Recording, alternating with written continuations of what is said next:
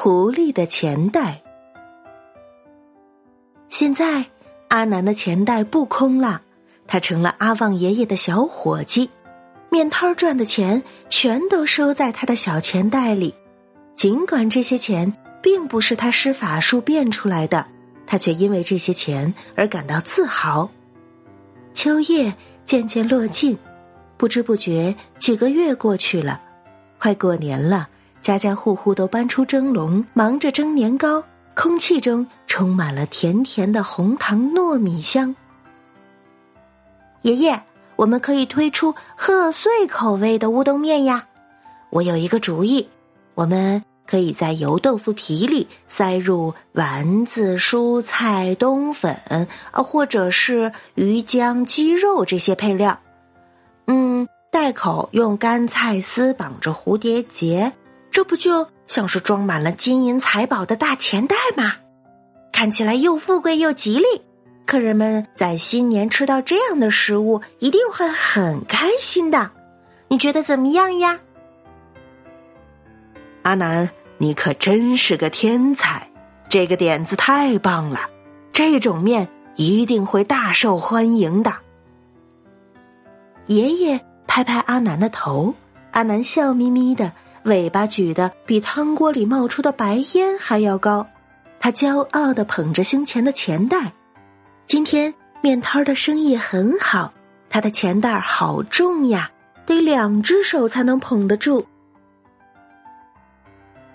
如果狐狸魔法学校里有忘性比赛的话，阿南保准能拿第一名。阿南每次背咒语。那些咒语虽然只有几个字，却老爱跟阿南捣蛋，不是跑调就是缺席，从来都不肯在他的脑袋里乖乖的排队站好，因此阿南总是学不会。唉，如果能像去便利店买东西一样自由的选择要记什么不记什么，那我的脑袋肯定能拿一百分。阿南端着面汤锅。瞪着天空中一朵小鸟形状的白云，呆呆的想。阿南第一次学习做面时，阿旺爷爷在餐桌上摆满了做面的工具，一样一样的教他。这是汤勺，这些是面粉筛子、擀面杖、筷子，这是切面板儿，这个是切面刀，你要小心，可别切到手啊。阿南一开始记不住，他把筛子说成刷子，甚至连葱和蒜都分不清楚。不要紧，慢慢来，只要一天记住一样，一年下来，你可就能记住三百多件东西了。爷爷拍拍阿南的头，鼓励他：“三百多件。”阿南张大了嘴巴，他想，他的脑袋瓜小小的。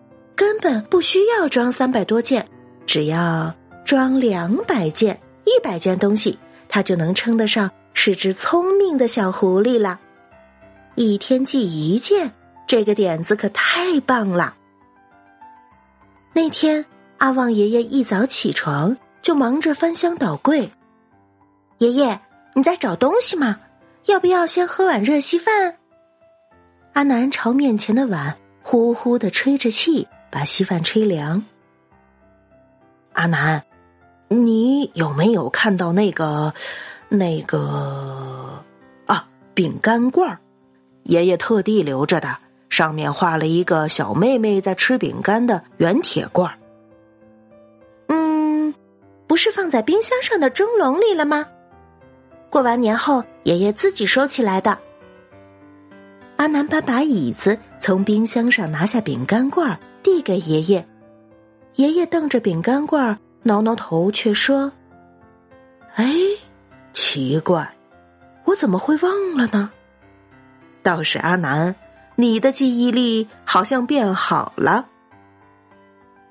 嘿嘿，因为我一天只记住一件事嘛，是爷爷教我的呀。”